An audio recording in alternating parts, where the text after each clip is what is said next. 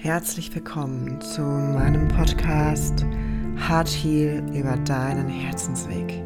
Mein Name ist Romina und wenn du Lust hast, deinen Herzensweg zu mehr Gesundheit weiterzugehen, ist Heart Heal dein Podcast, um dein Herz für mehr Liebe zu dir selbst und der Umwelt zu öffnen. Denn nur wenn wir in die Kraft unserer eigenen liebevollen Verantwortung kommen, können wir uns das gesunde Leben erschaffen, wonach wir uns so sehr sehnen. Jedes Herz ist hier, um zu schlagen und sich lang zu bewegen. Das ist meine Mission, dich zu empowern, mehr Bewegung, Liebe und Frieden auf mentaler und körperlicher Ebene in dein Leben zu bringen. Ich unterstütze dich, die Verbindung zu dir selbst zu vertiefen und zwischen Body und Mind zu stärken. In allen Zügen deines Körpers bis in die letzte Zelle ist Bewegung erkennbar. Feinstoffliche Energie wie unsere Gedanken, Emotionen und ebenso unser grobstofflicher Körper, unsere Muskulatur. Alles ist da, um bewegt zu werden. Begib dich auf deine ganz eigene Reise. Deinen Herzensweg.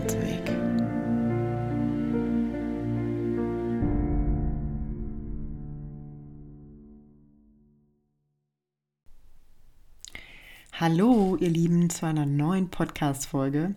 Und bevor ich zur heutigen Ankündigung des Podcast-Interviews komme, worauf ich mich schon sehr freue, möchte ich dir einmal kurz die Info geben, dass ich zurzeit an einem wunderbaren Freebie sitze. Ein kostenloses PDF, wie du halt für dich liebevoll einstehen und dich gesund abgrenzen lernst. Ihr habt euch nämlich auf Instagram bei einer kleinen Umfrage meinerseits dieses Thema gewünscht und ich selbst habe mich die letzten Jahre viel mit diesem Thema beschäftigen dürfen und vor allen Dingen auch erfolgreich für mich mich liebevoll und gesund abgrenzen gelernt. Und das liebevolle Einstehen ist Teil unserer Selbstliebe und ermöglicht uns die Verbindung zu uns selbst und unseren Bedürfnissen viel stärker zu fühlen und vor allen Dingen auch zu stärken. Und dieses kostenlose Freebie ist mir ein Herzensanliegen, denn das Thema Abgrenzen zieht sich so ziemlich durch alle inneren Themenbereiche und durch viele unterschiedliche Arten von Glaubenssätzen. Und du erhältst in diesem kostenfreien Freebie unter anderem sechs Schritte, die dich dabei unterstützen. Und was du tun darfst, um dieses kostenfreie PDF zu erhalten, ist, dich ganz gerne auf meiner Homepage, auf der Hauptseite, in den kostenfreien Newsletter eintragen. Du bekommst natürlich wie immer alle Informationen und Links dazu in der Podcast-Beschreibung. Und du kannst dir somit das Freebie, sobald es fertig ist, per E-Mail sichern. Ich lasse dir das per E-Mail zukommen. Und du kannst natürlich auch damit regelmäßig mein Newsletter erhalten. Mein Newsletter enthält Informationen über verschiedene mentale Übungen, die dich unterstützen, deinen gesünderen Weg weiterzugehen im mentalen Bereich und es enthält auch hin und wieder Tipps, wie du gesünder leben kannst, zum Beispiel kleine Ernährungstipps.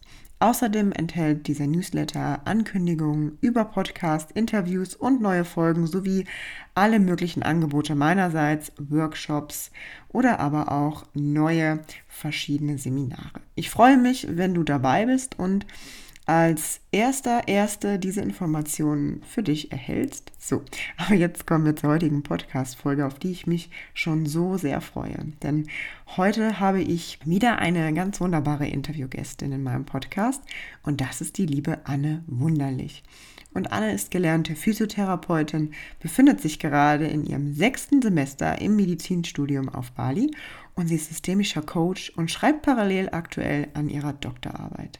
Und wir sprechen in diesem Interview darüber, warum hinter jeder Körperlichkeit ein inneres Thema stecken kann.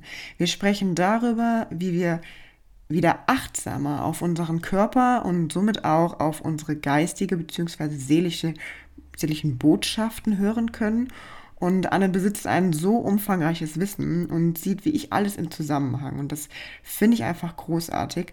Wir sprechen über Epigenetik und Anne teilt mit uns ihre beruflichen als auch persönlichen Erlebnisse mit Botschaften auf körperlicher Ebene umzugehen. Ganz viel Freude bei diesem inspirierenden Interview für dich. Hallo ihr Lieben, ich freue mich ganz arg. Ich habe nämlich heute wieder eine neue Interviewgästin, die liebe Anne, zu Gast. Und liebe Anne, ich habe gar nicht nach deinem Nachnamen gefragt, gerade vielleicht magst du dich äh, einfach auch mal kurz selber vorstellen, wer du bist und ja, was du so machst. Ja, hallo, also erstmal sehr, sehr schön in deinem Podcast sein zu dürfen, ähm, dass ähm, du als Medium sozusagen fungierst. Und ähm, ja, ich bin Anne Wunderlich. Tatsächlich, mein Nachname ist Wunderlich. Ich bin 33, ähm, gebürtige Berlinerin. Ähm, bin im letzten Jahr des Medizinstudiums momentan. Also ich ähm, habe wirklich nur noch ein paar Monate vor mir. Bin auch ehrlich gesagt sehr, sehr froh, wenn es dann langsam vorbei ist, weil ich äh, seit drei Jahren tatsächlich einen Spagat hinlege zwischen meinem Medizinstudium und den Inhalten, die mich äh, brennend äh, interessieren. Und zwar darüber hinaus, wie Heilung tatsächlich zustande kommen kann. Ich bin nämlich ähm, ja, also mein Steckenpferd ist eigentlich sozusagen die Heilung von innen, weil ich glaube, dass der Körper jemand ist, der sich ganz, ganz zum Schluss erst meldet mit Symptomen und ähm, die vielleicht dann auch irgendwann messbar sind im Blutwerten oder vielleicht im MRT. Aber bevor das alles sichtbar ist und sich verkörpert, gab es Themen, die eigentlich dazu geführt haben, dass wir halt in eine Disbalance geraten. Und äh, genau, diese Themen sind erstmal nicht sichtbar äh, äußerlich und ähm, dafür bedeutet das ganz, ganz viel die Augen zu schließen und ähm, das Außen mal außen zu lassen und im Innen mal danach zu gucken, ähm, worum geht es eigentlich wirklich. Genau, ich ähm, bin dazu gekommen, weil ich tatsächlich eigentlich ähm, auch ähm, eine Ausbildung zur Physiotherapeutin gemacht habe, bevor ich mein Studium gestartet habe und schon da festgestellt habe, dass Körper, Geist und Seele absolut untrennbar sind ähm, und ich mit meinen Händen zwar gut ausgebildet wurde und auch mit meinem Verstand, aber ich konnte leider den ähm, Patienten aus meiner Perspektive heraus nicht wirklich ganzheitlich begegnen, weil mir halt einfach Techniken fehlten, um die Themen, die da auftauchten, sobald die Menschen auf der Liege lagen und es nicht mehr direkt nur um das Knie ging, was schmerzte, sondern halt tatsächlich um ähm, ja, um Beziehungen, um Schicksalsschläge, um den Job, der ähm, nicht erfüllt und so weiter, um diese Themen mit zu integrieren in der Therapie. Und deswegen ähm, bin ich auch im Studium, im Medizinstudium dann dazu gekommen, eine systemische Coaching-Ausbildung zu machen, äh, die sehr, sehr umfassend ist und ähm, wo ich mega viele Tools bekommen habe über Hypnose, EFT, Embodiment ähm, und natürlich die klassischen Coaching Methoden, Aufstellungsarbeit und so weiter, ähm, ja, meinen Klientinnen, die ich derzeit auch habe und ähm, seit zwei Jahren ähm, quasi nachgehe, ähm, unterstützen zu können in ihrem Weg der Heilung. Ja. Ja, vielen Dank. Total schön, dass du hier bist und ähm, ja, so viel Erfahrung mitbringst. Ich bin ganz, ganz äh, freudig auf unser Interview heute. Ich glaube, das wird einfach richtig schön. Und ähm, möchte aber vorher einfach mal fragen, wie geht es dir heute? Ja, wie geht es mir heute? Ähm, also ich lebe ja tatsächlich auch seit einigen Jahren ähm, sehr bewusst mit meinem Zyklus ähm, und merke, ich, ich bin jetzt in die zweite Phase reingerutscht. Also heute habe ich das erste Mal wieder so ein bisschen Müdigkeit gemerkt und ähm, die letzten zehn Ta Tage waren voller Power. Ähm, deswegen, also heute bin ich so in dem Switch drin. Ähm, aber muss man auf jeden Fall natürlich einfach integrieren auch wieder. Deswegen habe ich ein bisschen langsamer heute gemacht, ähm, habe aber trotzdem ein wenig an meiner Doktorarbeit gesessen. Ähm, genau, über die wollen wir vielleicht nachher nochmal kurz sprechen. Und ja, ich bin auf Bali ähm, derzeit und diese Insel gibt mir schon sehr, sehr viel Energie, aber sie ist auf jeden Fall auch sehr, sehr herausfordernd. Genau. Sehr schön. Das freut mich sehr, dass, dass es dir gut geht. Und ich finde es spannend, dass du ähm, ganz bewusst eben auf deinen Zyklus auch achtest. Ähm, hast du da vielleicht auch einen Tipp einfach für die Zuhörer, wo wir gerade bei diesem Thema sind, wie wir mehr auf unseren Körper oder bewusster darauf achten können oder auch vielleicht schon vorher, bevor der Körper sich meldet? Du hast eben so ein bisschen in der Einleitung gesagt, bei deiner Vorstellung, dass du ähm, davon überzeugt bist, dass wenn unser Körper zu uns spricht, ähm, das schon so die letzte Instanz des, ähm, ich, ich nenne es immer liebevoll anklopfen, so, hallo, hier ist eine Botschaft, ähm, die will gehört werden. wie ähm, vielleicht Zuhörer, die vielleicht jetzt auch gerade sich so wiedererkannt haben, auch das zum Beispiel Knieprobleme äh, angesprochen aus deiner Physiotherapiezeit. Das war, glaube ich, richtig, ne? Hast du gesagt? Genau, also die hatte ich tatsächlich gar nicht, sondern da habe ich von, von Patienten gesprochen, die mit Knieproblemen kamen und dann auf der ah. Liege lagen und dann aber eigentlich sich die Themen gezeigt haben, sobald sie auf der Liege lagen und sprachen mit mir okay. und dann sich die Themen zeigten, die eigentlich damit wirklich zu tun haben und die das, den Knieschmerz beeinflussen oder vielleicht auch ähm, miterzeugen. Und wie erkennen wir vielleicht oder wie erkennt vielleicht ein Zuhörer vorher, ja, also einen Schritt zuvor, ähm, dass wir ja vielleicht die Signale eher wahrnehmen, bevor es zu dem körperlichen Empfinden kommt. Hast du da einen Impuls? Mhm. Also es ist definitiv die Verbindung zu sich selber. Also ähm, ich kann ja mal, ich kann ja mal kurz erklären, wie ich das gemacht habe. Also ich bin tatsächlich auch ähm, jemand gewesen, der sehr, sehr lange seine Bedürfnisse nicht gehört hat. Und eigentlich hat sich mein Körper tatsächlich immer schon gezeigt und hat mir gesagt, ähm, stopp, stopp, stopp, aber ich habe die Signale gar nicht wahrnehmen können, weil ich nicht mit mir verbunden war. Also mhm. das konnte sein, dass man Herzrasen hatte oder eine, ähm, einen ungemütlichen Schlaf oder so. Ähm, genau, und wenn du aber nicht achtsam bist, dann kannst du dir dessen ja nicht bewusst sein, obwohl dein Körper schon mit dir spricht bedeutet also der Schritt, um wahrzunehmen, dass dein Körper schon dir ganz kleine Signale oder eigentlich für mich aus meiner Perspektive heute sind es große Signale, mhm. äh, sendet, dass du nicht in Balance bist und nicht mit dir in, in Einklang lebst. Und um daran zu kommen, ist halt tatsächlich ganz wichtig, dass du dir Zeit für dich nimmst. Und ähm, es muss gar nicht sein, dass du eine Stunde oder so Zeit hast, weil ich weiß, dass es auch oft schwer ist, im Alltag zu integrieren. Aber es sind vielleicht manchmal einfach kurze Check-ins am Morgen oder am Abend, in denen man sich vielleicht mal drei, vier Minuten die Zeit nimmt und sich fragt, wie geht es mir heute? So wie du mich gerade eben gefragt hast, ne? dass man sich wirklich einfach auch vor allen Dingen sehr, sehr ehrlich begegnet und sich wirklich ganz ehrlich die Frage beantwortet, wie geht es mir gerade und die Augen zumacht. Weil wenn wir im Außen sind, dann prasseln sehr, sehr viele Sinneseindrücke auf uns ein, die im Außen sind. Aber wenn wir die Augen schließen, dann können wir viel mehr wahrnehmen, was ist wirklich in unserem Innen los. Für mich hat extrem geholfen und ich kann diesen Tipp wirklich nur weitergeben, wenn man in die körperliche Aktivität kommt. Also zum Beispiel joggen geht. Vielleicht kennt es der ein oder andere du gehst mit, mit vollem Kopf in deine Turnschuhe rein und raus in den Park und du fängst noch an, dort und darüber nachzudenken. Und dann gehst du in die körperliche Aktivität und stellst vielleicht fest, ah, okay, der, der, der Kopf klärt sich immer mehr. Ich komme vielleicht sogar mit meiner Aufmerksamkeit mehr zu meinem Atem, zu meinem Herzschlag und merke, puh, oh, es ist anstrengend. Oh, wie sich mein Körper gerade anfühlt, meine Beine und so weiter. Und schwupps bist du schon mal eine Etage mehr und näher an dir dran. Mhm. Und was ich sehr, sehr oft mache, ist nach dem Sport, also wirklich direkt, wenn mein Kreislauf noch komplett in Wallung ist und auch die Hormone draußen sind, sofort die Augen schließen. Also nach dem Joggen, ich sprinte meistens am Ende noch mal eine kleine Runde, hinsetzen, Augen schließen und dann fällt es einem super leicht, eigentlich mit seiner Aufmerksamkeit ähm, bei sich zu sein. Und das sind so die ersten Schritte, um wirklich mit sich Kontakt aufzunehmen. Mhm. Genau. Und äh, Meditation ist natürlich auch was, was sehr, sehr hilft. Aber ja, das ist äh, vielleicht gleich fürs nächste noch spannend, darüber zu sprechen. Ja. Danke dir, ja, schöner Tipp. Ja. ja. Mhm. Ja, gerade vielleicht auch bei der Bewegung. Ne? Wir spüren ja auch den, den Körper mehr, den Herzschlag vielleicht auch mehr, kriegen vielleicht eher einen Zugang dazu. Ne? Für, für Menschen, die vielleicht Schwierigkeiten haben, sich ähm, die Ruhe morgens oder abends bewusst zu nehmen, äh, wenn der Tag sehr voll ist. Ähm, zu sagen, ich nehme jetzt zehn Minuten, wirklich die Augen zu schließen und mich hinzusetzen. Ich glaube, das fällt vielen äh, Menschen sehr, sehr schwierig, wenn äh, sie in einem bestimmten Rat sind auch, ne, an, ähm, ich sag mal, Lebensgeschwindigkeit vielleicht. Ne?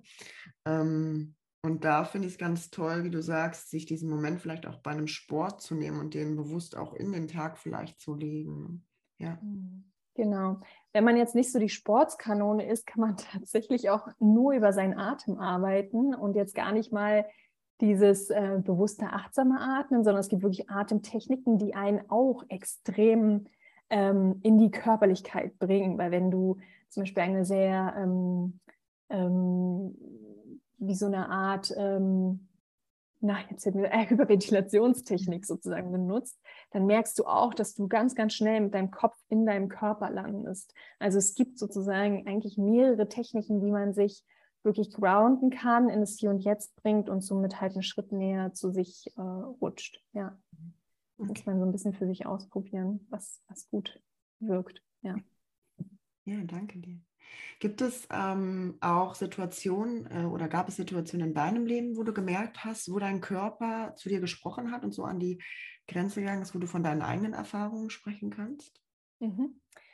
Ja, auf jeden Fall. Also ich habe ähm, tatsächlich jetzt keine ähm, großartige Krankheit oder so, die ich, ähm, von der ich berichten kann, aber ich kann sicherlich von Dingen erzählen, wo sich viele wiedererkennen. Und das sind zum Beispiel Kopfschmerzen in Form von Migräne, das sind, ähm, das ist PMS, das sind wirklich Zyklusbeschwerden, der Ausfall von der Regelblutung. Ähm, das sind Hautbeschwerden über Akne bis zu ähm, Entzündungen auf der Kopfhaut. Ähm, das sind ähm, rezidivieren, also immer wieder auftretende Mandelentzündungen, die mich wirklich auch sehr lange äh, stark geplagt haben. Also das sind so, so die Sachen, die mein Körper mit mir kommuniziert hat und wenn ich jetzt zum Beispiel über die Migräne spreche, dann kann ich dort ganz klar sagen, dass die ganz, ganz laut mit mir gesprochen hat. Also ich war Anfang 20 in etwa, aber hatte eigentlich schon immer Kopfschmerzen, aber Anfang 20 wurde das besonders laut, so dass ich wirklich 48 Stunden im Bett lag und nur zweimal aufstand, um Wasser zu trinken, auf Toilette zu gehen. Und das war vor allen Dingen am Wochenende. Und das hat sich für mich erst dann geändert, als ich tatsächlich in meine eigene kleine Wohnung gezogen bin und die Tür schließen konnte und ich es geschafft habe, mich quasi erstmal räumlich und materiell abzugrenzen. Mhm. Und ähm, ja, die Zeit und die Ruhe für mich hatte und ich wusste, es kommt gerade keiner rein in meinen Raum. Ich muss mich sozusagen gerade nicht irgendwie mit Ach und Krach wieder versuchen abzuschirmen oder so. Mhm. Und bei Migräne ist es ja sehr, sehr interessant, dass ähm, eine Theorieentstehung ist ja zum Beispiel, dass die Gefäße ähm, sich quasi verengen über einen langen Zeitraum und dann der, die, die Migräneattacke oder der Schmerz kommt erst dann, wenn sich die Gefäße auf einmal wieder weiten und die weiten sich, wenn du in die Entspannung kommst. Deswegen hast du zum Beispiel oft auch ähm, am Wochenende die Migräne. Ne? Ähm, und sobald sich die Gefäße weiten, strömen halt eben ähm, angestaute Toxine und so weiter halt durch die Blutbahn und so weiter und so fort. Gibt es so mehrere ähm, Faktoren, die eine Rolle spielen und so hast du den Schmerz.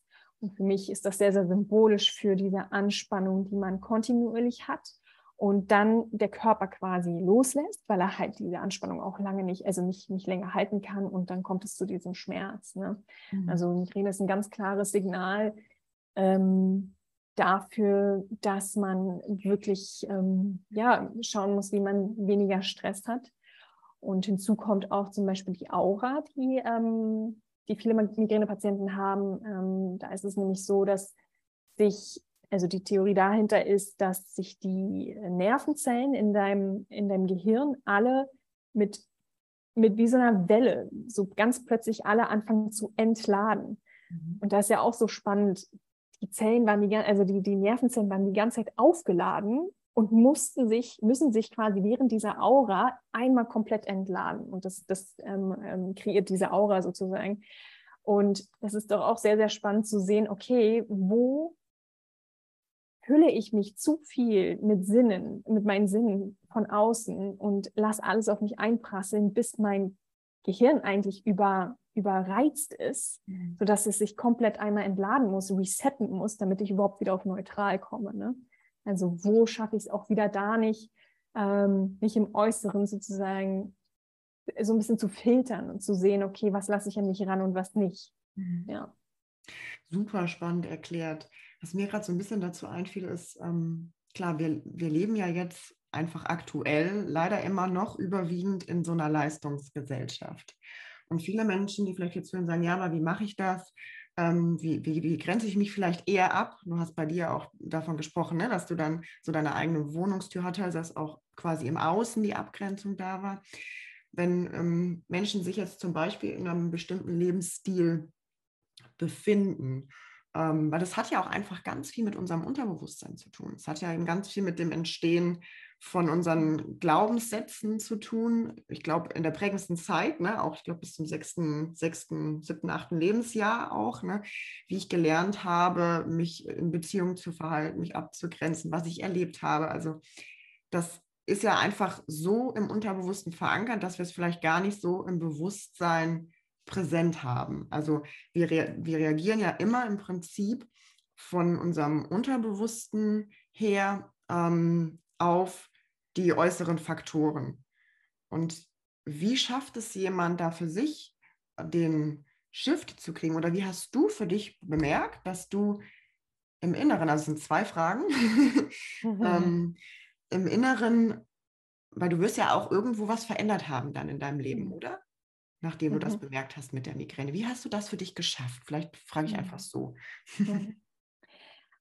Also ich glaube tatsächlich, um wirklich in die Veränderung zu kommen, ist eine Sache erstmal sehr, sehr wichtig. Ich, ähm, ich habe das zumindest ähm, in meiner Erfahrung mit anderen Menschen und auch tatsächlich jetzt gerade über meine Doktorarbeit äh, lesen können, dass die meisten eher an einen Punkt kommen, wo sie merken, es geht nicht mehr weiter. Also wo sie wirklich an eine Grenze kommen und sagen, okay, stopp. Also entweder weil der Körper wirklich streikt und sagt, bis hierhin und nicht weiter, oder aber weil die Psyche das äh, für dich sozusagen regelt. Also das ist ähm, so der erste Punkt und ähm, an dem Punkt kam ich tatsächlich auch. Also ich hatte wirklich gemerkt, dass mein Körper ähm, also ich war immer sehr, sehr getrieben. Ich war immer sehr viel unterwegs, Party machen, mich mit Freunden verabreden. Ne? Also nie bloß nicht zu Hause sein und seine Gefühle fühlen, äh, schnell irgendwie wieder neu verabreden, um, um das alles nicht zu spüren. Und irgendwann hatte ich gemerkt, dass ich rutsche da langsam in so ein Burnout, weil ich so getrieben war und ähm, vor etwas weggelaufen bin und so erschöpft war vom Weglaufen, dass ich halt stehen bleiben musste und dann diese Gefühle fühlen musste. Das ist also erstmal so der, der Knackpunkt bei mir gewesen. Ähm, ich, es ging nicht mehr weiter. Ähm, und dann bin ich tatsächlich, ähm, das ist auch nochmal spannend, ähm, weil du gerade meintest, wir haben bis zum sechsten, siebten Lebensjahr diese Glaubenssätze, die wir aufnehmen. Und das ist ja vor allen Dingen deswegen, also neurowissenschaftlich kann man es ja so erklären, dass das Gehirn von Kindern sehr lange in diesem Gamma-Zustand ist, also äh, nicht Gamma, Entschuldigung, Theta, also Theta-Zustand ist. Und ähm, der ist ja quasi wie, wenn wir in diesem Theta-Zustand uns befinden, dann ist das sozusagen wie das, äh, ähm, das System, was sich eröffnet für das Unterbewusstsein. Also wie so das Programm, was wir anschalten, um unser Unterbewusstsein zu öffnen. Mhm. Und Kinder sind halt sehr, sehr viel in diesem Modus. Deswegen alles, was die im Außen erleben, gesagt bekommen, hören und so weiter, rutscht wie auf deren Software rauf, laden die runter in ihr Unterbewusstsein und programmieren sich sozusagen. Wenn du herankommen möchtest, um zu wissen, okay, was hast du denn als Kind damit aufgeschnappt? Was ist denn dein unterbewusstes Programm? Dann ist es tatsächlich auch gut, wieder in diesen Gamma, äh, in diesen Theta, in diesen Theta-Zustand zu kommen ähm, und mal zu schauen, was denn da auftaucht. Also was, das ist dann so eine ganz leise Stimme, die dir eigentlich zu verstehen gibt, was du wirklich denkst. Mhm. Und das kann, kannst du sehr, sehr gut über Meditation zum Beispiel. Ähm, womit man es auch sehr gut machen kann, ist halt eben auch Coaching. Weil Coaching ähm, bringt Menschen, das, also oder im Coaching stelle ich meinen Klientinnen Fragen. Und diese Fragen bringen dein Gehirn auch wieder, also vor allem offene Fragen sind das, keine geschlossenen, keine Ja-Nein-Fragen, sondern ein Wie oder inwiefern hast du und so weiter. Das bringt den, das Gehirn nämlich auch in diesen Täterzustand, also in diese Öffnung. Und das heißt, du hast dann auch wieder einen Zugang zu deinem Unterbewusstsein. Also Meditation ist ein Zustand, ähm, wo du in dieses in diesen Tätermodus reinkommst, äh, aber auch dir selber offene Fragen zu stellen. Meditation ist halt eben auch deswegen so wertvoll, weil du lernst, deine Gedanken zu beobachten. Also dir wird erstmal überhaupt bewusst, wenn du die Augen schließt und versuchst mal für 30 Sekunden nur auf den Atem zu hören, stellst du fest, was du eigentlich alles denkst. Also dein Gehirn ist wirklich eine Denkmaschine und ähm, das rutscht dir eigentlich alles total unbewusst die ganze Zeit weg. Also du, du kriegst es gar nicht mit, wie es dich eigentlich die ganze Zeit steuert. Wenn du meditierst, lernst du am Anfang auf den Atem zu schauen und zu bemerken, oh, jetzt bin ich wieder in den Gedanken reingerutscht. okay, wenn du das bemerkst, mega gut, weil allein dann bist du dir dessen schon erstmal bewusst, dass da überhaupt was automatisch abläuft bei dir. Und dann darfst du deine Aufmerksamkeit wieder zurückbringen zu deinem Atem. Und das machst du so lange, bis du irgendwann feststellst, dass die Pause zwischen diesen ganzen Gedanken, die da immer wieder kommen, immer länger wird und du immer mehr eigentlich kontrollieren kannst, wo du bist mit deinen Gedanken. Also du schaffst es zum einen, dich zu distanzieren von den Gedanken. Du bist nicht dein Gedanke. Du schaffst es zum anderen aber auch zu realisieren, was denke ich denn da eigentlich? Also du bist auch wieder nicht identifiziert, sondern du merkst, du, dein Kopf denkt irgendwas. Bedeutet also, du bekommst die Chance, darauf zu reagieren, was du denkst. Du kannst selber für dich entscheiden, was mache ich mit dem Gedanken. Und je länger du das machst, wirst du auch feststellen, dass du, wenn du in deinem Alltag unterwegs bist, und es kommt eine Situation. Normalerweise reagieren wir sofort automatisch und zwar auch eben auf Basis unseres Unterbewusstseins, auf dem, was wie wir die Situation gerade interpretieren. Mhm. Das, was da passiert, interpretieren wir mit unserem Filter. Darüber hatten wir ähm, gestern ganz kurz im, im Eingangsgespräch gesprochen dass das, was wir erleben, unsere, unsere Sicht ja färbt. Acht Milliarden Menschen auf der Welt, acht Milliarden Welten, acht Milliarden Interpretationen von einer Situation. Haben wir schön bei Corona gesehen.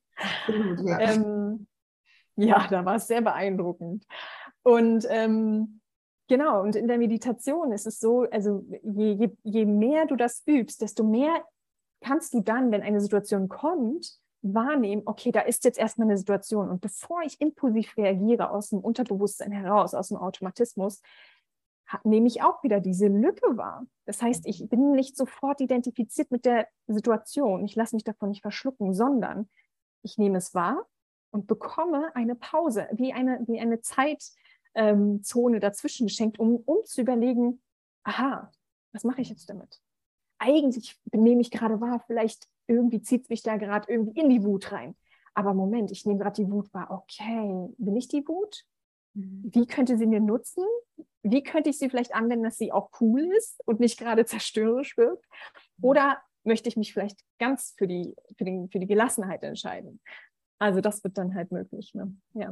ja, ist auch so, als äh, ich finde es ganz äh, toll und spannend, äh, was du sagst, weil du hast so viele wichtige Punkte angesprochen. Ähm, vor allen Dingen es auch als Botschaft zu sehen. Also ein, ein, ein Trigger oder eine, ähm, eine körperliche Erregbarkeit, egal in welcher Hinsicht, von einem Gefühl ist ja letztendlich eine Botschaft für uns, was wir für ein Bedürfnis auch irgendwo haben.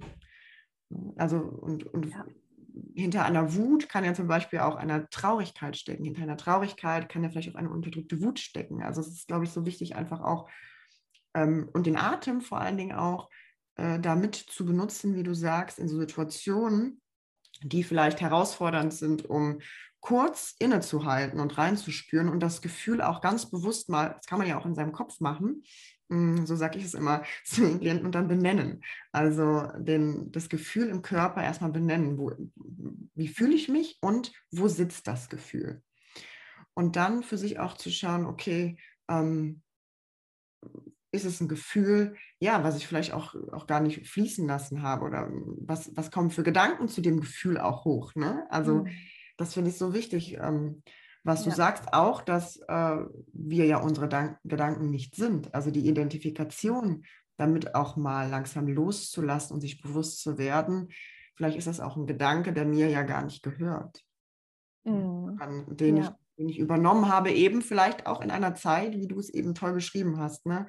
Ähm, ich wiederhole das einfach nochmal für mich zum Verständnis, ähm, weil das diese prägende Zeit da ist und wir dann in diesem Täterzustand sind, macht es ja auch nochmal für uns ganz klar, okay, ähm, logisch, dass ich so ganz viele Sachen auf meiner Festplatte habe und vielleicht auch mich selber ein bisschen besser verstehe, warum ich in Situation XY so reagiere oder Situation XY immer wieder in mein Leben ziehe. Mhm. Oder immer wieder eben ein körperliches ähm, Symptom habe, was auf einer anderen Ebene vielleicht manifestiert ist, weil ich in meinem Leben eben unterbewusst nach den Empfindungen von damals reagiere, von dem, was ich mir auch abgespeichert habe von meinen Sinnen her. Ne? Das ist ja immer noch im Unterbewusstsein meine Welt. Das ist ja immer noch im Jetzt, obwohl die Welt von damals ja vielleicht gar nicht mehr da ist. Ne? Aber im Unterbewusstsein ist sie ja noch da und danach reagiere ich ja dementsprechend auch. Absolut, absolut. Ich finde auch ähm, sowieso, also Gefühle oder das, was du gesagt hast eingangs, ähm, hinter jedem Gefühl steckt ein Bedürfnis. Und ähm, Gefühle sind für uns eigentlich der Schlüsselzugang zu, zu unserem Glück tatsächlich, zu unserem, zu, auch, und, auch zu unserer Gesundheit. Ähm, und eigentlich halt im Botschafter. Ne? Also wenn du zum Beispiel, wenn wir jetzt mal auf die Epigenetik schauen, ja, ja ähm, also wenn wir, wenn wir uns die Epigenetik angucken. Epigenetik ist ein Feld, was leider im Medizinstudium viel, viel, viel zu kurz und eigentlich fast gar nicht behandelt wird, aber eigentlich so ähm, wirklich der Key ist für Gesundheit und für Selbstwirksamkeit. Mhm. Ähm, es ist nämlich so, dass die Epigenetik sagt, dass alles, was du um dich herum erlebst, deine Umwelt, ähm, wie, was du isst, ähm, welche Luft du atmest, mit welchen Menschen du zu tun hast, was du arbeitest, also alles, was du eigentlich, sobald du die Augen aufmachst und selbst wenn die noch zu sind im Schlaf, all das, wie dein Schlaf ist, wie dein Bett ist, das hat eine Wirkung auf dich und deinen Körper und deinen gesundheitlichen Zustand. Mhm. Denn es ist so, ähm, lange hat man ja angenommen, dass wenn wir eine bestimmte, einen bestimmten genetischen Pool haben und wir haben den von Oma und Mama vererbt und die Oma hatte ähm, Rheuma, dann kriege ich wahrscheinlich auch Rheuma. Und heutzutage weiß man aber eigentlich, und das ist wirklich Powerwissen, was noch ähm, nicht genug gelehrt ist, dass auf den Genen eben Epigene sitzen, also eine Epigenetik sozusagen ähm, das ganze Spielfeld eigentlich bestimmt. Und zwar, äh, die Gene sind tatsächlich unveränderbar. Die sind so, wie sie sind. Aber die Epigenetik bestimmt, ob die Gene an- oder ausgeschalten sind. Also ob sie expressioniert werden, also im Körper sich dann irgendwie zeigen oder halt eben nicht, weil Gene sind dafür zuständig, unseren Körper zu bauen. Also sie produzieren dann bestimmte Proteine, um dann eine Leberzelle zu konstruieren und, und so weiter und so fort. Ähm, und diese Epigenetik ist tatsächlich davon abhängig, wo du wohnst, mit wem du sprichst, was du denkst, was du isst, ob du dich bewegst, ob nicht. Und ähm, ganz, ganz wichtig ist hier, um den Bogen zu den Gefühlen zu kriegen, auch das Mindset. Das heißt, es ist ja nicht nur, wo lebe ich, sondern wie nehme ich das wahr, wo ich lebe.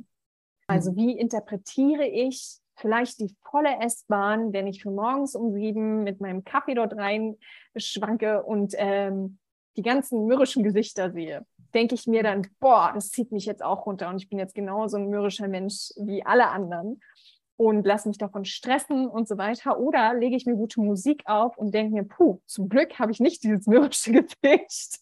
ne? Also so jetzt mal so als ähm, simples Beispiel. Es geht wirklich auch darum, wie interpretierst du Situationen? Wie interpretierst du die E-Mail, die gerade reinkam? Stresst sie dich oder nimmst du sie als Herausforderung wahr, um zu wachsen, zum Beispiel? Ähm, Genau, und weil, weil unser Gedanke, also so wie wir unsere Umwelt erleben und interpretieren, die Gedanken, die wir zu denken, kreieren Gefühle. Und unsere Gefühle sind die, die unseren Körper überhaupt erst ins Lebendige bringen. Also wir spüren uns ja nur oder wir haben ja nur einen Herzschlag, der erhöht ist oder eine Atmung, die, ähm, die erhöht ist, weil wir ein Gefühl haben zu etwas. Also deine Gefühle haben ganz großen Einfluss darauf, wie es deinem Körper letztendlich geht. Ob du im Stress bist zum Beispiel oder ob du in der Ruhe bist. Ob du im Stress kämpfen musst oder ob du in der Ruhe bist, um zu regenerieren, zu verdauen. Es ist Zeit und Raum für Heilung da. Mhm. Ja. Das hast du ganz toll äh, beschrieben und ich finde das so, so wichtig, was du sagst, eben, dass man sich dessen bewusst wird, ich kann selber entscheiden in der Situation immer wieder neu, wie ich auf etwas blicke. Also ne, das zu reframen und zu sagen, okay, diese Situation sehe ich jetzt so und so. Ne? Also bewusst auch mal zu sagen, okay, ich, ich, ich finde etwas für mich in der Situation, was, was positiv für mich ist oder wie ich die gerade für mich nutzen kann. Oder eben, was sie für mich als Botschaft bedeutet. Ne? Woran ich noch wachsen darf, was ich noch lernen darf. Ne? Also das wirklich für sich so zu reframen, ähm, dass wir lernen, vielleicht auch mit äh, Situationen gesünder umzugehen oder mehr ins Vertrauen auch hineinzugehen. Und ich finde das auch ähm, so spannend, ähm, wie du das erklärst mit der Epigenetik eben. Ähm, dass wir dementsprechend, wenn wir, weil ich glaube, es ist so im Durchschnitt, dass die meisten Menschen 95 Prozent dieselben Gedanken wie den Tag davor denken oder eher ne, unterbewusst und 5% bewusst, also irgendwie so. Ne? Ähm, mhm. Und dass, wenn wir wirklich bewusst wahrnehmen, was wir denken und das steuern, wir natürlich auf lange Sicht unsere Gedanken verändern und sich somit auch unsere Gefühle und der Blick aufs Leben und unser Leben natürlich automatisch sich auch verändert. Ne? Und ähm, das dementsprechend eben auch durch Gedanken und durch Veränderung von Glaubenssätzen, aber auch ganz wichtig finde ich Überzeugungen. Ne? Das kommt ja auch noch dazu. Welche Überzeugung habe ich über mich, über die Welt? Ja, über vielleicht auch bestimmte ähm, Systeme in der Welt. Ne? Welche Überzeugung habe ich von, von, wenn man jetzt in Beziehungen ist? Ne? Welche Überzeugung habe ich von Gesundheit? Wenn ich die Überzeugung habe, in Gesundheit, das finde ich immer so spannend, dass wir im Alter so oder so krank werden. Ne? Ich glaube, es gibt Menschen, die diesen Glaubenssatz oder Überzeugung haben. Ne? Aber die meisten Krankheiten, die im Alter existieren, da hast du es ja eben auch schon so schön beschrieben aufgrund der Epigenetik, die sind ja auf, also von den Umwelteinflüssen her gemacht ja. und nicht, wie wir es damals dachten, genetisch veranlagt. Ne? Nur weil in meiner Familie jemand vielleicht an Rheuma erkrankt, weil eben dieser bestimmtejenige bestimmte Umwelteinflüsse hatte, die auf die ganzen Sinne eingewirkt hat, was sich eben genetisch so expressioniert hat, also ausgebildet habe, korrigiere mich, wenn ich mich da falsch ausdrücke, ähm, dass äh, sich diese, diese Krankheit ausbildet im Körper und dass ich eben, wenn ich mir bewusst bin, dass es diese Krankheiten in meiner Familie gibt, ich mich nicht darauf fokussiere, das auch zu bekommen und vielleicht auch überprüfe, habe ich vielleicht irgendwo im Unterbewusstsein diesen Gedanken und mich da auch neu ausrichte. Und ich glaube, das ist wirklich so wichtig, dass wir mehr unsere Gedanken beobachten. Und ich sage auch immer liebevoll auch mal sagen, okay, schön, dass du da bist, du hast mir irgendwann mal geholfen, aber jetzt dienst du mir nicht mehr. Ähm, und so langsam eben ja auch etwas eben in der Genexpression verändern können durch die Gedanken, durch Meditation, wie du es ja eben auch erklärt hast, vor allen Dingen auch im Täterzustand ähm, ist es ja so, dass wir, ähm, wenn wir dann auch Affirmationen oder Glaubenssätze mit einbauen, die für uns sich richtig und stimmig anfühlen, ja auch schneller in unser System oder auf unsere Festplatte fahren können. Das ist, glaube ich, oder wie siehst du das? Wie würdest du sagen, was ist so das effektivste Tool, um seine Gedanken zu verändern? Was würdest du mhm. da?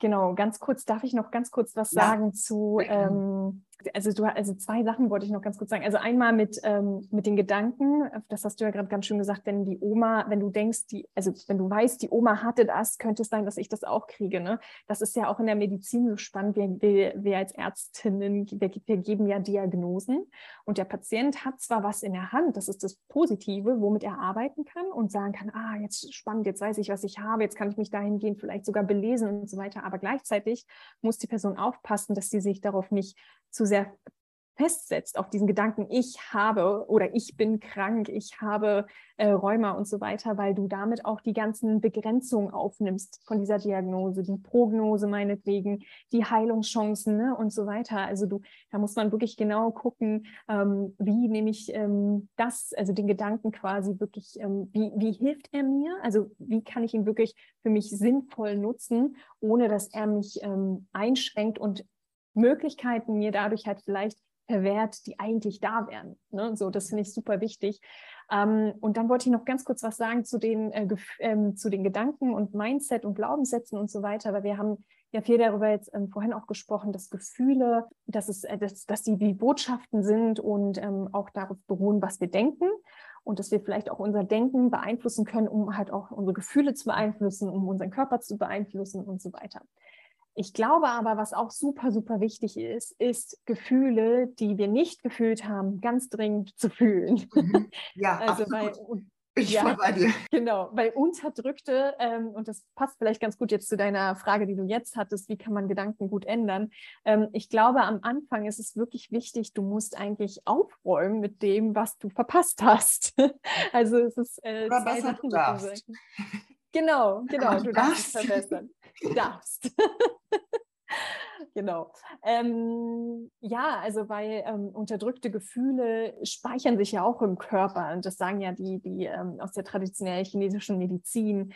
Ähm, die arbeiten ja mit dem Lebensfluss, mit dem Qi. Aus dem Yoga kennt man das mit dem Prana. Also eine Energie, ein Lebensfluss, der durch, die Körper, durch den Körper über Leibbahn ähm, sich verteilt. Und wenn du, ähm, wenn sie blockiert sind, wie zum Beispiel durch Emotionen, die unterdrückt wurden, dann fließt diese Energie nicht mehr und der Körper kann krank werden und es kann sich in unterschiedlichen Organen manifestieren, die auch für unterschiedliche Gefühle zum Beispiel stehen. Und ähm, genau, es ist also quasi natürlich zum einen definitiv Mindset-Arbeit, wie interpretiere ich meine Umwelt, was, ähm, wie kann ich ne, reframen, wie kann ich das, was ich erlebe, neu betrachten, neue Perspektiven eröffnen, raus aus diesem alten Muster. Aber gleichzeitig natürlich, was ist bisher passiert in meinem Leben, was ich noch nicht genug bearbeitet habe? Wo habe ich vielleicht Tränen nicht geweint?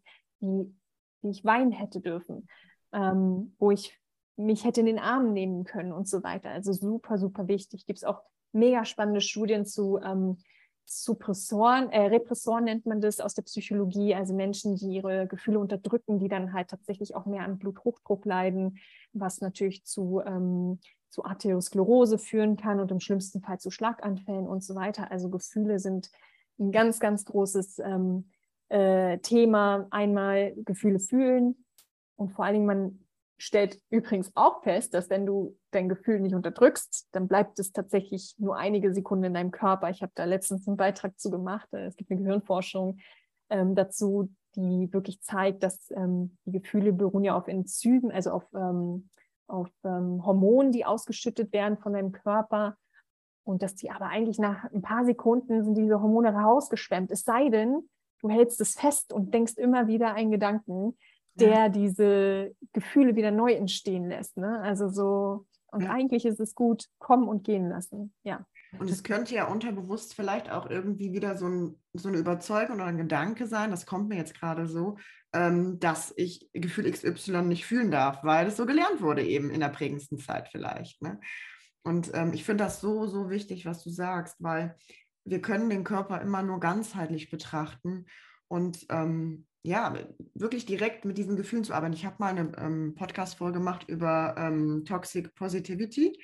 Also ähm, ich finde es super wichtig, sich auch ne, positiv auf, auf, auszurichten. Und es ist ja auch bewiesen, dass ähm, ein optimistischer Blick definitiv gesünder ist fürs Leben. Aber die Frage ist ja immer, ähm, was bewerten wir oder wie beschreiben wir positiv? Ich finde, dass in Anführungsstrichen es eigentlich keine negativen und positiven Gefühle gibt, sondern es gibt halt einfach Gefühle. Ne? Und die einen sind halt ein bisschen niedriger in ihrer Energieschwingung und die anderen sind höher. Und beide haben aber ihre Berechtigkeit. Und ich finde es so wichtig, dass auch immer mehr in der Gesellschaft akzeptiert wird, wenn jemand zum Beispiel weint, warum auch immer, vor Freude, vor Traurigkeit. Ne? Oder ich kann aber ja auch sagen, ich bin traurig und fühle das, sag ich jetzt mal, in meiner Brust oder in meinem Bauch oder wo auch immer oder an meiner Stirn, die wird kalt. Ne? Das sind jetzt nur so Beispiele. Und wirklich das auch, wie du schon sagst, einfach bewusst wahrzunehmen und für sich Methoden zu finden, wie man es fließen lassen kann. Vielleicht gibt es auch innere Bilder. Ich finde immer das Bild vom Meer so schön und von den Wellen, die vielleicht immer erstmal größer sind und dann was kleiner werden. Und ähm, dass es einfach da sein darf, dass ich es mhm. einfach fühlen darf. Es ist so, so wichtig, dass wir das integrieren und ähm, ja, äh, eben dann nicht dazu kommen, dass wir es irgendwann vielleicht an, an unserem Äußeren manifestiert haben im Körper. Ne? Ja. Es gibt eigentlich eine ganz, ganz simple Übung, wirklich eine super simple Übung, die kann jeder machen innerhalb von fünf Minuten. Du brauchst dafür nichts. Einfach nur ein bisschen Ruhe. Du legst dich einfach auf den Rücken, kannst dich auch schön ins Bett entspannt legen, am besten nicht einschlafen. Und du schließt einfach die Augen und wenn du ein, gerade ein Gefühl hast, also am besten klappt es natürlich, wenn du gerade wirklich irgendwie ähm, ein Gefühl hast, was dich wirklich beschäftigt, dann schließt du die Augen und wie du schon sagst, du nimmst erstmal wahr, wo nimmst du das Gefühl wahr und dann, wenn du einfach nur mit der Aufmerksamkeit bei dieser Körperstelle bleibst, mhm. dann stellst du wirklich fest, es dauert nicht lange, es dauert nur ein paar Minuten und die Stelle fängt an, sich zu verändern. Mhm. Und dann nimmst du wirklich wahr, dass ein Gefühl in deinem Körper A ist und B sich aber verändert. Es bleibt nicht. Es ist einfach, es ist ein Prozess. Und der, ähm, also bei mir ist es tatsächlich so, wenn ich in, in, in diese Übung reingehe, ähm, ich mache das oft, wenn ich Trau Trauer empfinde, wenn ich traurig bin. oder wütend, also aber vor allen Dingen Traurigkeit. Und ich nehme sie meistens in der Brust wahr. Und mein Herz pocht auch stark. Und ich bleibe einfach genau mit der Aufmerksamkeit bei dieser Körperlichkeit. Und ich muss auch nicht drüber nachdenken. Ich muss das nicht interpretieren, ne? Mhm. sondern einfach nur wahrnehmen. Und dann nehme ich wahr, dass dieses Gefühl irgendwann zu meinem Hals wandert, wie so ein Kloß bildet. Und der Kloß sich dann aber auflöst, weil das Gefühl weiter wandert in meine Augen und mhm. dann sich Tränen lösen. Es ist wirklich ja. unglaublich, aber du merkst, dass, dein, dass das Gefühl geht, wenn du es lässt wenn mhm. du ihm die Aufmerksamkeit gibst, die es einfach braucht. Ne? Ja. ja, schöne Übung. Vielen, vielen Dank für die Inspiration. Das ist wirklich schön. Und mhm. ähm, das ist so wichtig, also ich, ich finde das so wichtig für die Gesundheit einfach auch, ne? weil das ist auch, finde ich, so der Schlüssel zu allem. Also ich sage das auch immer bei, bei in meinen ähm, Ernährungsberatungen oder in den Coachings. Ähm, die Gedanken und wie wir zu etwas ähm, ja, ausgerichtet sind innerlich, die bestimmen ja, wie wir handeln. Und das hat ganz viel eben mit unseren Gefühlen zu tun. Mhm. Also ähm, ganz viele Verhaltensweisen entstehen aufgrund von unverarbeiteten Gefühlen. Das ist einfach ja. so auch. Ne? Und ähm, deswegen ist das Mindset und die Gedanken und die Gefühle für mich hinsichtlich auch irgendwo ein, ein Schlüssel, um die Dinge zu verändern, auch in, in dem. Äußeren ne? oder in, dem, Definitiv. was wir sehen, wie wir unser Leben gestalten. Ne? Ja. ja. Also habe ich jetzt letztens ähm, von einer Studie gehört, ähm, wollte ich demnächst auch nochmal einen, äh, einen Beitrag zu machen, weil ich das so super prägnant auch finde. Ähm, die Wissenschaft erkennt ja auch immer mehr an, dass es halt eben ähm, Zusammenhänge zwischen Trauma gibt, die wir erlebt haben, und meinem körperlichen Zustand. Also Diagnosen, die dann tatsächlich sich auch ausbilden. Also zum Beispiel in Kanada gab es eine Studie, ähm, da haben wo, oder wurde herausgearbeitet, dass Männer, die in, in jungen Jahren ähm, sexuellen Missbrauch erfahren haben, tatsächlich äh, im Alter dann ein dreifaches ähm, höheres ähm, Risiko hatten, ähm, um an Herzkrankheiten zu leiden. Ähm, es ist auch bekannt, dass ähm, Fibromyalgie, ich weiß nicht, ob das jeder kennt, aber das ist wie eine, also das ist eine Schmerzkrankheit. Dein ganzer Körper oder es gibt bestimmte Punkte vor allen Dingen in dem Körper, die schmerzen, aber es gibt an sich nichts, was ÄrztInnen messen können. Es gibt keinen Nachweis, keinen organischen Nachweis für diesen Schmerz. Also eigentlich bist du gesund rein messwerttechnisch, aber du hast wirklich diesen Schmerz. Also Fibromyalgie heißt die Erkrankung. Und da ist auch bekannt, äh, dass das sehr eng zusammenhängt mit, ähm, mit Traumaerfahrungen. Das haben auch besonders viele Frauen. Ähm, genau, also das ist, das ist ganz, ganz ähm, für mich äh, sowas von eindeutig. Ich brauche da eigentlich keine Studien für. Also ich habe da einfach schon so viel mit Patienten gearbeitet, dass ich das einfach weiß ähm, aus erster Hand, dass das einfach wirklich zusammenhängt und zusammengehört und dass das auch für viele Menschen ein Zugang ist, um ähm, an ihren Körperlichkeiten zu arbeiten und das leider etwas, also sehr stark unterrepräsentiert ist in der normalen klassischen Medizin. Also genau, wie du schon sagst, ich glaube wirklich Aufarbeitung ist das eine und das andere ist, ähm, um da auch nochmal auf deine Frage einzugehen, wo, ähm, die du hattest, als du mich gefragt hast, wie kann man Gedanken äh, verändern. Ne? Ähm, ich glaube, es ist ganz, ganz wichtig und das habe ich auch beobachtet. Ähm, glücklich sein hängt sehr, sehr eng damit zusammen, ob du gesund bist. Und ob du glücklich bist, ist halt die Frage, ob du weißt, was du möchtest in diesem Leben. Also du äh, und dafür brauchst du die Verbindung zu dir selber. Also sobald du eine Verbindung zu dir selber hast, aufgearbeitet hast, dann darfst du dich fragen, was möchte ich in diesem Leben? Wofür möchte ich meinen Körper in diesem Leben nutzen? Wofür, wofür brenne ich? Was bringt mich nicht in den Burnout? Welcher Job ne, erfüllt mich und lässt mich brennen und äh, ne, beflügelt mich? Und ähm, wenn du weißt, was du willst, wenn du weißt, was dich glücklich macht, dann hast du auch eine Idee davon, wo du hin möchtest. Mhm. Dann hast du Ideen, was noch alles möglich ist in diesem Leben. Dann lebst du keinen Kompromiss mehr, sondern dann willst du genau das haben in deinem Leben und du arbeitest dorthin. Das heißt, du richtest dein ganzes System danach aus. Du steuerst eigentlich die gesamte Energie, das gesamte Potenzial deines Körpersystems, deiner äh, deines Energiesystems in Richtung deines Wunsches, weil du einfach weißt, boah, das genau das gibt mir Fülle. Und was dein Gehirn automatisch macht, ist, es arbeitet für dich, weil es sucht einfach genau die Wege, die dich dorthin bringen, wo du hin willst. Mhm. Aber dafür brauchst du wirklich diesen Kompass in dir. Ne? Also du, dein Nordstern, also dein Norden muss klar sein. Und das kannst du aber wirklich nur, wenn du vorher aufräumst, also Augen zu, aufräumen, also ne, wirklich pro prozessieren, was, was dich noch blockiert. Und das ist ein Prozess, der wird auch nie enden. Ne? Also man wird immer, immer dabei sein. Aber sobald du das einmal knackst, der Anfang ist wirklich hart. Also so habe ich ihn auch für mich erlebt, aber das wird dann leichter. Und sobald du das kannst, neutralisierst du dein System und hast die Chance, dich zu fragen, was will ich? Was ja. macht mich wirklich glücklich? Und du wirst auch den Mut viel leichter finden, wenn du endlich weißt, was du willst, um Veränderungen zu bewirken, um wirklich Dinge zu verändern in deinem Leben. Und das ist und wie kann dein Körper dann rebellieren? Ich glaube nicht. Also ich glaube, das passiert dann nur, wenn du dich übernimmst und wieder mal abkommst von deinem Pfad. Weil dein Körper agiert dann für dich, dein ganzes System steuert dann dorthin in Richtung deines Glücks, weil es erfüllt dich. Der Weg wird dir Füllung geben, Erfüllung geben, Energie geben, Power geben. Ja. Genau. Ich finde das ähm, wundervoll, was du für Worte gefunden hast und dass du das auch so ganzheitlich wieder zusammenbringst dass ähm, eben Gesundheit nicht nur Körper und Geist ist, sondern eben auch zum Beispiel Beruf, ne? Oder also was, was möchte ich, als was möchte ich arbeiten, wobei ich den, das Wort Berufung immer schöner finde, oder was sind auch meine Werte, die ich in meiner Arbeit vertrete? Das kam mir auch gerade, ähm, als du gesprochen hast. Womit identifiziere ich mich, ähm, was ähm, ich bewegen möchte?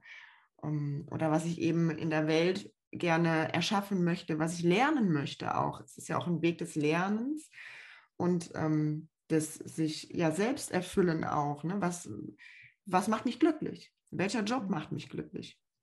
Und das genau. finde ich wie du schon sagst, trägt im hohen Maße zu, zu unserer Gesundheit bei. Ne? Wenn ich vielleicht in einem Job bin, der mir nicht so gut gefällt und wo ich auch Glaubenssätze habe, dann ernähre ich mich vielleicht auch nicht so gut.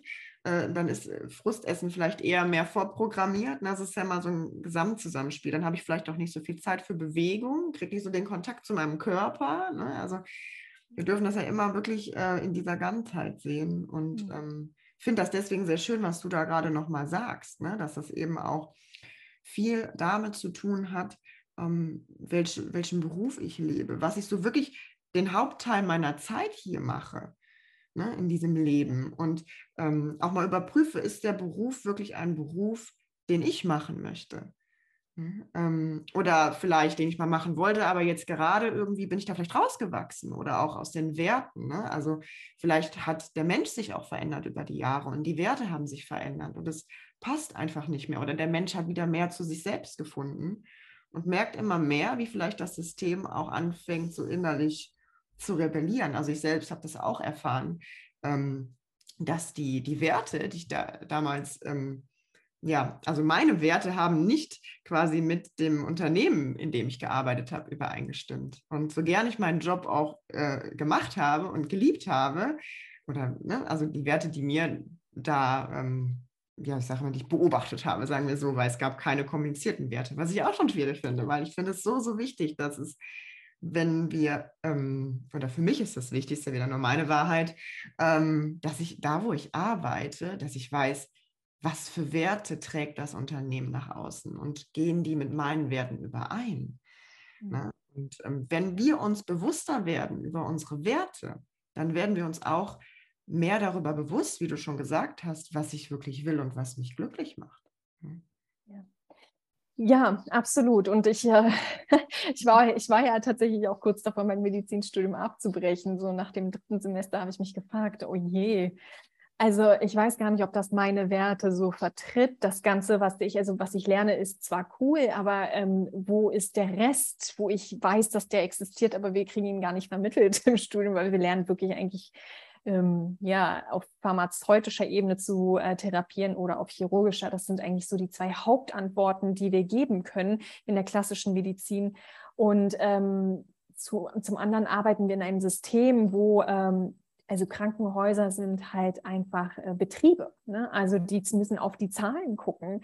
Und da dachte ich auch, also als ich das so für mich immer mehr realisiert habe, habe ich mich gefragt, ob ich das überhaupt genauso möchte, weil mein meine äh, romantische Vorstellung vom Arztdasein ist auf einmal tatsächlich geplatzt und ich musste ganz stark für mich gucken, was kann ich nun tun. Und deswegen ähm, hat mein eigener Heilungsweg, innere, äh, inneres Aufarbeiten und so weiter mich zum Glück zur Coaching-Ausbildung auch gebracht, zur Hormon-Yoga-Weiterbildung. Also ich habe dann auch geguckt, wie kann ich den Körper noch mehr integrieren ähm, in, in, in meinem Programm, die ich auch jetzt anbiete, ähm, um halt wirklich erstmal meine Werte auch erfüllt zu sehen und ähm, auch so arbeiten zu können, wo ich glaube, dass das wirklich dann auch an der Wurzel mit dran ist. Mhm. Ähm, und wir hatten auch kurz gerade eben beim Eingang gesprochen ähm, über meine Doktorarbeit und ich habe mich ganz lange davor gesträubt, eine Doktorarbeit zu schreiben. Ich wollte das irgendwie gar nicht bedienen, dieses System mit, dem zwei, mit den zwei Buchstaben und dann kriegst du das bessere Hotelzimmer so gefühlt. ich, also ich, weil das ist wirklich irre. Ähm, ich finde, das hat überhaupt nichts damit zu tun, ob du ähm, gute Ärztin bist, ähm, guter Arzt bist. Und ähm, leider ist es ja immer noch nicht, also vielen nicht bekannt, dass diese zwei Buchstaben du nur dann kriegst, wenn du einfach eine, eine Arbeit geschrieben hast. Also äh, was heißt nur? Ne? Es gibt auch sehr, sehr coole wissenschaftliche Arbeiten, aber es hat nicht viel damit zu tun, ob du jetzt das Medizinstudium gut gemacht hast oder nicht oder ob, ob du eigentlich mit guten Werten da auftrittst als Arzt, Ärztin oder nicht. Und da habe ich für mich halt lange, lange überlegt, was mache ich jetzt damit? Und ähm, ich möchte ja keinen Facharzt machen nach, der, äh, nach dem Medizinstudium, ähm, sondern ich möchte tatsächlich in meinem Coaching-Bereich weiterarbeiten, weil ich da einfach den größten Impact merke und einfach die meiste Erfüllung habe. Ähm, und dann habe ich überlegt, okay, ich würde, glaube ich, trotzdem gerne eine Doktorarbeit dann schreiben, wenn ich merke, ich habe da einen gesellschaftlichen Input. Äh, also einen gesellschaftlichen Mehrwert, den ich, den ich mitliefer. Und da habe ich zum Glück das Thema Meditation für mich gefunden. Ähm, also wir, wir ähm, ich, ich, ich ähm, messe sozusagen, oder anders gesagt, es gibt eine Ach Achtsamkeitsweiterbildung ähm, für PädagogInnen, also Sozialarbeiter, Lehrer, die ähm, daran teilnehmen und ausgebildet werden zu Achtsamkeitstrainern. Das ist in Deutschland, die, äh, findet es gerade statt. Und das Ziel ist, dass die Lehrer und Sozialarbeiter Achtsamkeit, Meditation, Yoga-Elemente mit ins Bildungswesen reinbringen. Das heißt, mit in die Schulen an Kinder weitergeben, kleine Übungen mit einbauen und ähm, sie damit eigentlich so auch mit großziehen ein Stück weit.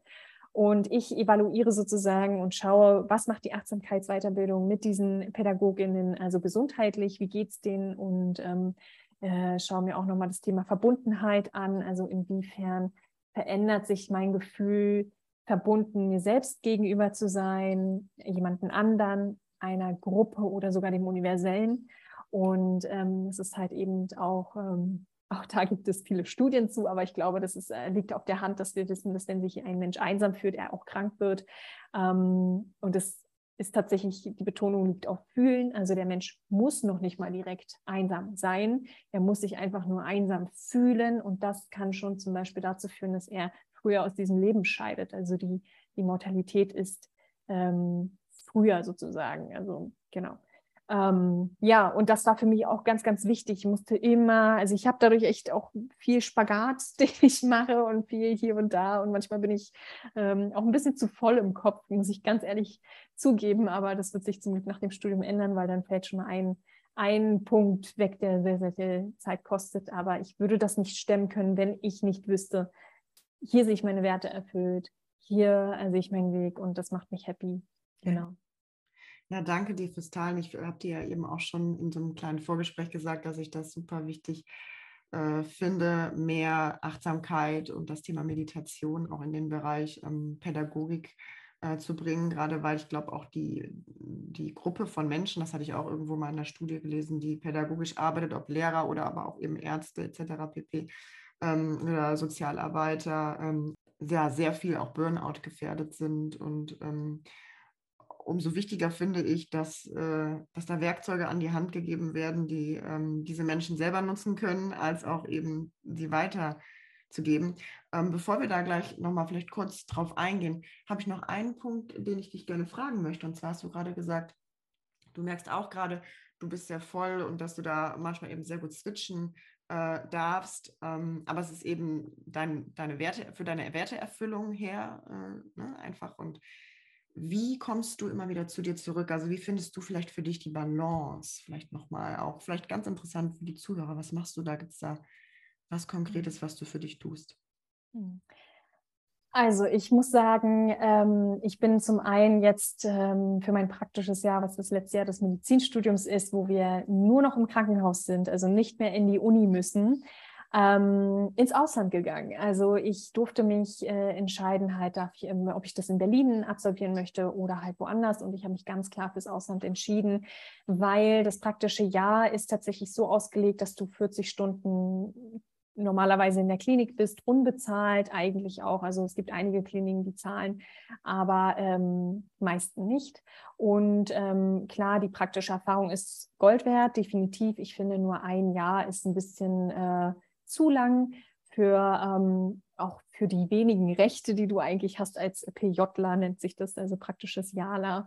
Ähm, weil zum Beispiel, wenn du krank bist, wird es von deinen Fehltagen, also wird es abgezogen von den Tagen, die du fehlen darfst und so. Also ich finde das alles ein bisschen, ähm, ja, ein bisschen nicht ganz äh, vorteilhaft für Studenten und da gibt es auch viel Protest. Und ich habe mich entschieden, ins Ausland zu gehen, weil es hier ein kleines bisschen entspannter ist. Also ich habe ein bisschen mehr Zeit für die Dinge, die ich nebenher mache. Und ich habe hier tatsächlich auch ein bisschen die Freiheit, mich zu fragen, täglich zu fragen, was ich jetzt gerade ähm, für mich, also ich mache eigentlich fast täglich immer ein Check-in und frage mich, okay, welches Thema könnte ich heute angehen, wo ich das mal den meiste, die größte Hebelwirkung vielleicht habe oder wo ich merke, darauf habe ich am meisten Lust. So, also heute wusste ich, okay, ich glaube, heute habe ich die Power für die Doktorarbeit und habe deswegen halt wirklich sehr viel für die Doktorarbeit gemacht. Also ich frage mich das eigentlich jeden Tag neu und justiere. Und was mir halt extrem hilft, weil ich halt auch sehr viel im Kopf bin, ist halt wirklich die Bewegung. Also ich habe ähm, meine Yogamatte ähm, und das ist wirklich nicht so, dass ich eine Stunde Yoga mache am Tag. Also da kann sich jeder kurz mal beruhigen. Es reichen wirklich manchmal sogar nur fünf Minuten. Mhm. Also meistens sind es bei mir 20 in etwa.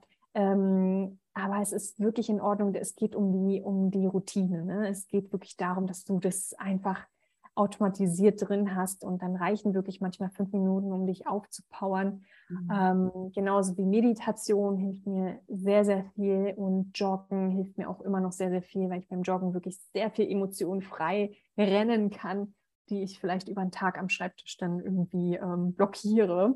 Ähm, bei Emotionen sind ja eigentlich auch etwas, was uns in Bewegung bringen will. Emotion. ja. Genau, ja, genau, die Energie in Bewegung. Also eine mhm. Energie, die sich einmal durch unseren Körper hindurchfließen möchte, aber auch eine Energie, die uns in Bewegung bringen will. Ja. Und genau, ähm, ja, also das ist definitiv etwas, was mir, was mir sehr, sehr hilft. Und wirklich, ich glaube, der Schlüssel ist, das zu tun, was du gerne machst. Und da merke ich halt Medizinstudium, ich glaube, jetzt ist langsam mal gut. das klaut mir nämlich doch letzt, in letzter Zeit recht viel Energie und ich habe da schon auch Lust, jetzt mal langsam fertig zu sein. Und auch die Doktorarbeit ist ähm, natürlich super cool und ich weiß auch, wofür ich das mache, aber es ist jetzt auch nicht meine allerliebste Tätigkeit, die ganze Zeit vor PC zu sitzen und ähm, ähm, ja, da irgendwie ähm, die, die Wissenschaft ähm, komplett da, also mich der so komplett hinzugeben. Ich bin auch ein bisschen mehr noch ein sehr, also ein intuitiver Mensch auch und ähm, genau, ja. Ja, danke schön. Zurückzukommen zu deiner Doktorarbeit. Ähm, vielleicht gehen wir noch mal kurz näher darauf ein.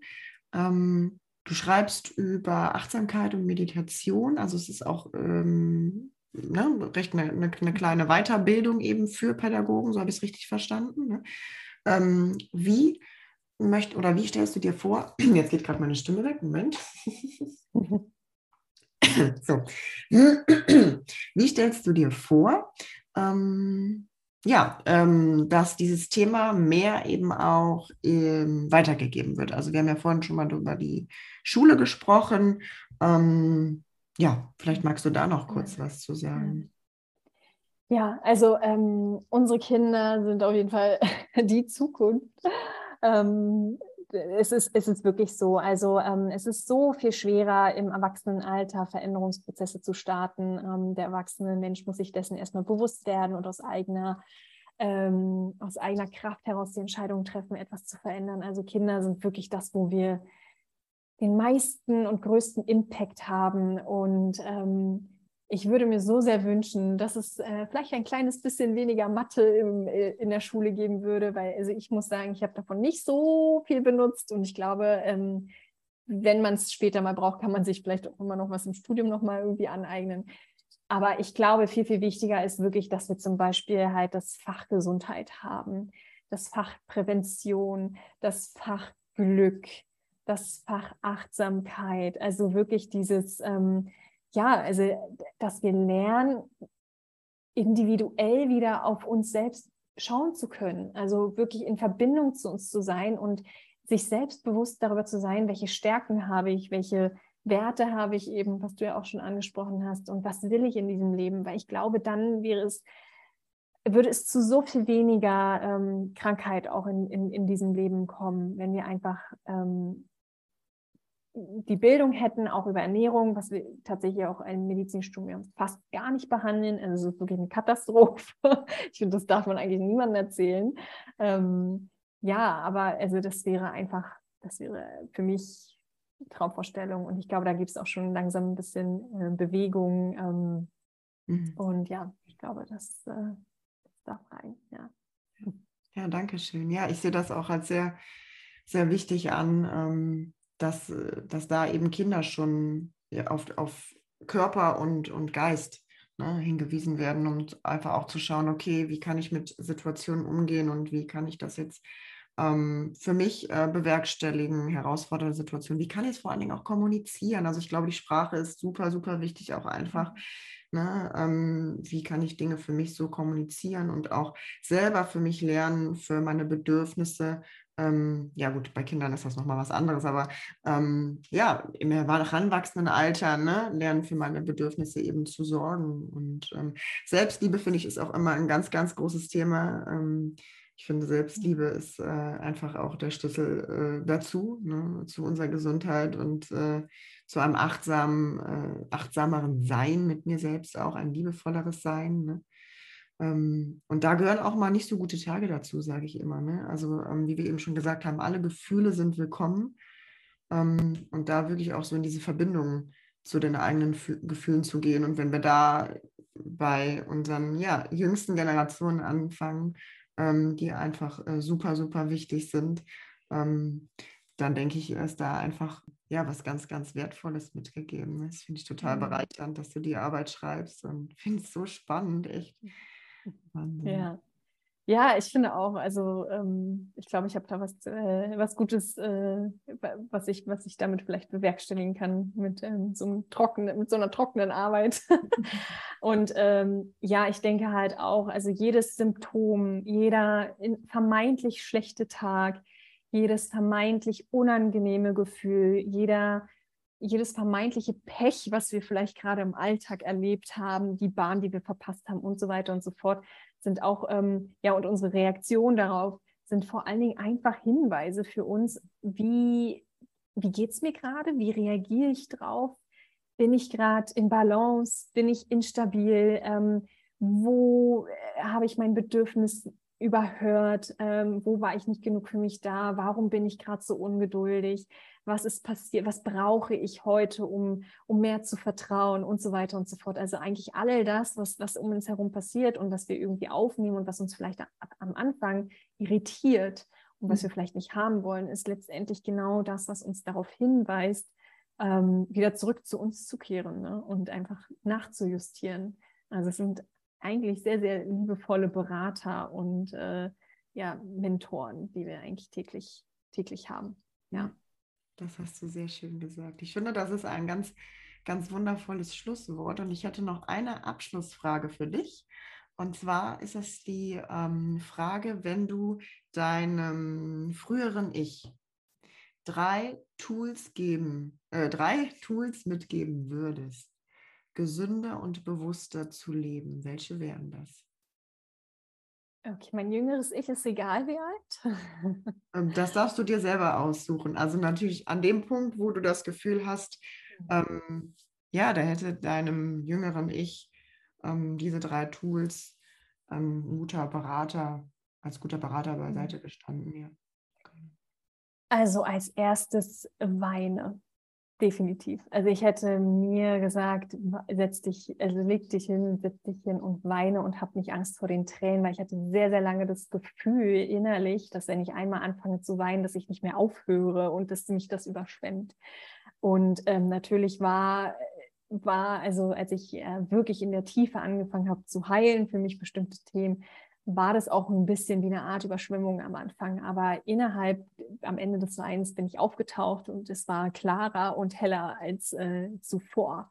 Und deswegen, ich würde mir sehr, sehr viel früher ähm, noch den Rat an die Hand geben, ähm, keine Angst vor den Tränen zu haben, sondern sie wirklich eher als, ähm, als ähm, ja, als ich als, als Möglichkeit zu sehen, ähm, mich mit mir zu verbinden und für mich da zu sein. Und ja, das ist definitiv eins, also ähm, Weine. Ähm, ich glaube, das zweite wäre ähm, Folge noch früher wirklich deiner Intuition. Mhm. Ähm, ich glaube, dass ich ähm, ja, ich glaube, dass ich schon noch oft immer überlegt habe, was jetzt richtig sein könnte. Irgendwie so, ich habe irgendwie, denke ich, oft gedacht, na, ist das jetzt richtig? Kann man das so machen oder nicht? Oder fühlt sich, also so, ähm, ist das, ist das im Außen auch stimmig? Oder was würden vielleicht andere denken? Oder ich weiß nicht, ne? Aber äh, ich glaube, ich würde mir da viel, viel früher noch sagen, hör einfach auf deine Intuition und vertraue dir da und geh einfach wirklich deinen eigenen Weg. Und äh, ich gehe ihn jetzt sehr stark, aber ich glaube, ich hätte gern ein bisschen früher damit noch angefangen. Ähm, und das andere ist definitiv ähm, das Meditieren. Also ganz klar, ganz, ganz klar. Dieses, ähm, ähm, wie gesagt, früher immer getrieben gewesen, immer die Ablenkung im Außen gesucht und, ähm, und dann war es wirklich für mich so eine Veränderung, mich selber zu daten. Mhm und wirklich einfach nur mit mir selber zu sein. Und äh, ja, habe dann tatsächlich festgestellt, ich bin ein sehr extrovertierter Mensch, aber ich bin auch ein sehr, sehr introvertierter Mensch. Ich kriege auch sehr, sehr viel Energie, indem ich nur mit mir alleine bin. Und das hat mich wirklich auch zu meiner Balance gebracht. Hm. Dankeschön. Wunderschön. Vielen Dank für diese ganz, ganz wertvollen Antworten und für das schöne Interview mit dir. Also es hat mir richtig viel Spaß gemacht und du hast einfach ähm, ja so viel Wertvolles gesagt und ich hoffe ähm, ja, dass die Zuhörer auch für sich ganz, ganz Zuhörer und Zuhörerinnen für sich mitnehmen konnten und Impulse vielleicht auch ein bisschen näher in sich selbst reinzufühlen oder auch die Botschaften des Geistes und des Körpers wahrzunehmen. Und ja, bedanke mich einfach nochmal ganz herzlich bei dir, dass du heute zu Gast warst bei mir. Vielen Dank. Ich danke dir auch und äh, danke für deine schönen Fragen auch, ähm, die den, den Raum so, so super eröffnet haben und äh, ja, dass, dass man mit dir, also es war sehr, sehr leicht und im Fluss mit dir und äh, da merkt man halt einfach auch, wie, wie tief du schon mit dir gearbeitet hast und das äh, ja, war dadurch irgendwie sehr, sehr, sehr leicht mit dir zu sprechen und ja, danke dir für deine Tiefe auch so, so schön, dass du heute wieder mit dabei warst. Wir hoffen, dir hat das heutige Interview gefallen und du findest alle Informationen und Kontaktdaten zu Anne in der Podcast-Beschreibung. Und wenn dir die Folge gefallen hat, dann teile sie doch ganz gerne wie immer mit Bekannten, Verwandten oder Freunden, die sich auch für das Thema interessieren. Und schau gerne bei Apple Podcasts vorbei und hinterlass mir gerne einen Kommentar. Ich freue mich über deine Worte oder deine Unterstützung, indem du meinem Podcast eine 5-Sterne-Bewertung mitgibst. Und vor allen Dingen danke ich dir ganz herzlich, dass du heute wieder reingehört hast. Und es ist einfach so schön, dass du ja uns deine kostbare Zeit und ich weiß, wie kostbar sie ist, dass du sie schenkst oder uns schenkst beim Zuhören. Und äh, freue mich einfach, dass du heute dabei warst. Ich wünsche dir alles Liebe. Bleib gesund, deine Romina.